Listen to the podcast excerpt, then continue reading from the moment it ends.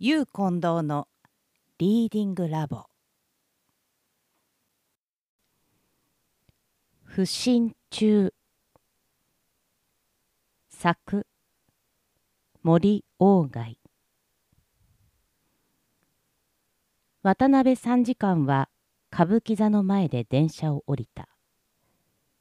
雨上がりの道のところどころに残っている水たまりを避けて小引町の菓子を通信省の方へ行きながら確かこの辺の曲がり角に看板のあるのを見たはずだがと思いながら行く。人通りはあまりない。役所帰りらしい洋服の男五六人のガヤガヤ話しながら行くのにあった。それから半襟のかかった着物を着たお茶屋の姉さんらしいのが何か近所や用足しにでも出たのか小走りにすれ違った。まだフォローをかけたままの人力車が一台後から駆け抜けていった。果たして西洋圏ホテルと横に書いた割に小さい看板が見つかった。貸し通りに向いた方は板囲いになっていて横丁に向いた寂しい側面に左右から横に登るようにできている階段がある。階段は先を切った三角形になっていてその先を切ったところに戸口が2つある。渡辺はどれから入るのかと迷いながら階段を上ってみると左の方の戸口に入り口と書いてある。靴がだいぶ泥になっているので丁寧に掃除をしてガラス戸を開けて入った。中は広い廊下のような板敷きでここには外にあるのと同じような白の靴拭いのそばに雑巾が広げて置いてある。渡辺は俺のような汚い靴を履いてくる人が他にもあると見える。と思いながらまた靴を掃除した。辺りはひっそりとして人気がない。ただ少し隔たったところから騒がしい物音がするばかりである。大工が入っているらしい物音である。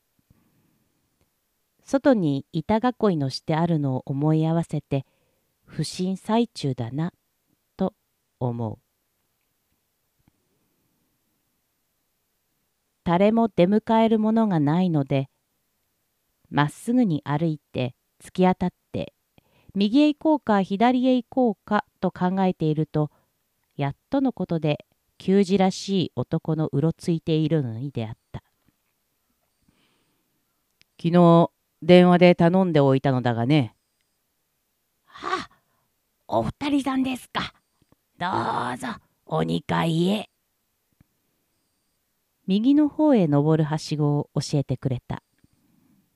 すぐに二人前の注文をした客と分かったのは、不審中、ほとんど休業同様にしているからであろう。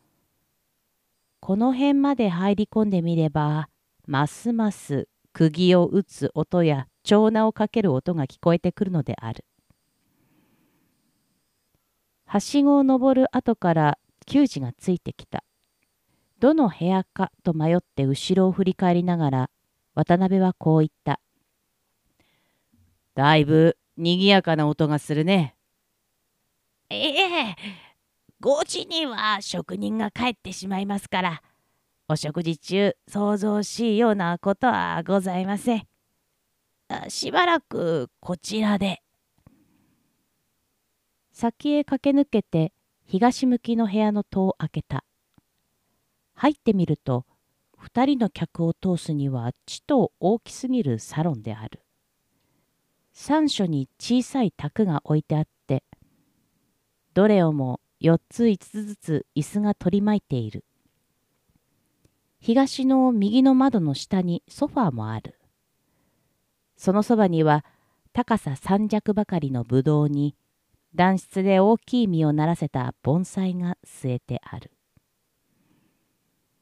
渡辺があちこち見回していると戸口に立ちとどまっていた求人が「お食事はこちらで」と言って左側の戸を開けた。これはちょうど良い部屋である。もうちゃんと食卓がこしらえてアザレーやロドダンドロンを美しく組み合わせた森花の籠を真ん中にしてクーウエルが2つ向き合わせて置いてある。今2人くらいは入られよう。6人になったら少し窮屈だろうと思われるちょうど良い部屋である。渡辺はやや満足してサロンへ帰った。球児が食事の部屋からすぐに勝手の方へ行ったので、渡辺は初めて一人になったのである。金槌や長男の音がぱったりやんだ。時計を出してみれば、なるほど、5時になっている。約束の時刻までにはまだ30分ある。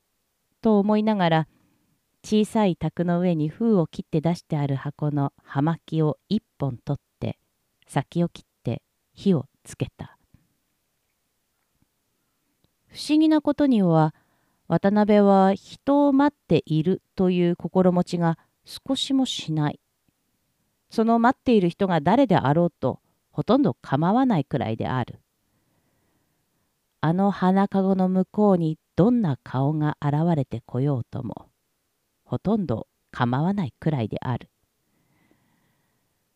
渡辺はなぜこんな冷淡な心持ちになっていられるかと自ら疑うのである。渡辺は葉巻の煙をゆるく吹きながらソファーの角のところの窓を開けて外を眺めた。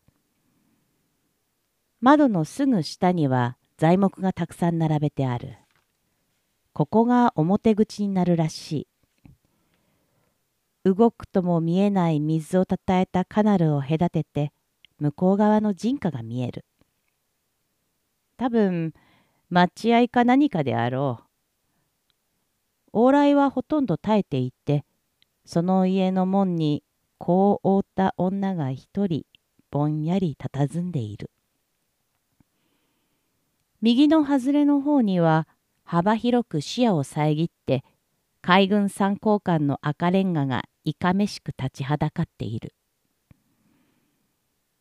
渡辺はソファーに腰をかけてサロンの中を見回した。壁のところどころには偶然ここで落ち合ったというような掛け物がいくつもかけてある。梅にうぐいすやら浦島が子やら鷹やら。どれもどれも小さい丈の短い服なので天井の高い壁にかけられたのが尻をはしょったように見える。食卓のこしらえてある部屋の入り口を挟んで蓮のようなもののかけてあるのを見れば某大教生の書いた神代文字というものである。日本は芸術の国ではない。渡辺はしばらく何を思うともなく何を見聞くともなくただタバコを飲んで体の快感を覚えていた。廊下に足音と話し声とがする。戸が開く。渡辺の待っていた人が来たのである。麦わらの大きいアンヌ・マリー帽に数珠飾りをしたのをかぶっている。ネズミ色の長い着物式の上位の胸から刺繍をした白いバッチストが見えている。10本も同じネズミ色である。手にはウォーラーのついたおもちゃのようなコウモリ傘を持っている。渡辺は無意識に微笑を装ってソファーから起き上がって葉巻を灰皿に投げた。女はついてきて戸口に立ち止まっている球児をちょっと見返ってその目を渡辺に移した。ブリュネットの女の褐色の大きい目である。この目は昔たびたび見たことのある目である。しかしその縁にある指の幅ほどな紫がかった濃い傘は昔なかったのである。長く待たせて。ドイツ語である。存在な言葉と不釣り合いに傘を左の手に持ち替えて応用に手袋に包んだ右の手の指先を差し伸べた。渡辺は女が球児の前で芝居をするなと思いながら丁寧にその指先をつまんだ。そして球児にこう言った「食事のいい時はそう言ってくれ」球児は引っ込んだ。女は傘を無造作にソファーの上に投げてさも疲れたようにソファーへ腰を落として卓に両肘をついて黙って渡辺の顔を見ている。渡辺は卓のそばへ椅子を引き寄せて座った。しばらくして女が言った。大層寂しいうちね。不審中なのだ。さっきまで恐ろしい音をさせていたのだ。そう。なんだか気が落ち着かないようなところね。どうせいつだって気の落ち着くような身の上ではないのだけど。一体いつどうして来たのだ？おとつい来て昨日あなたにお目にかかったのだわ。どうして来たのだ？去年の暮れからウラジオストックにいたの。それじゃああのホテルの中にある舞台でやっていたのか？そうなの。まさか一人じゃあるまい。組合か？組合じゃないが、一人でもないの。あなたもご承知の人が一緒なの。少しためらって。コジンスキーが一緒なの。あのポラックかい。それじゃあお前は個人スカーなのだな。嫌だわ。私が歌って個人スキーが伴奏するだけだわ。それだけではあるまい。そりゃ二人きりで旅をするのですもの。まるっきりなしというわけにはいきませんわ。知れたことさ。そこで東京へも連れてきているのかい。ええ。一緒に愛宕山に泊まっているの。よく話して出すな。伴奏させるのは歌だけなの。ベグ来店という言葉を使ったのである。伴奏ともなれば同行ともなる。銀座であなたにお目にかかったと言ったらぜひお目にかかりたいというの。まあ、ピラだ。大丈夫よ。まだお金はたくさんあるのだから。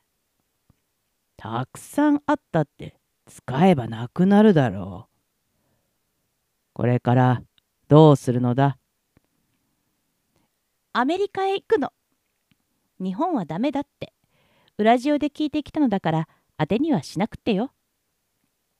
それがいい。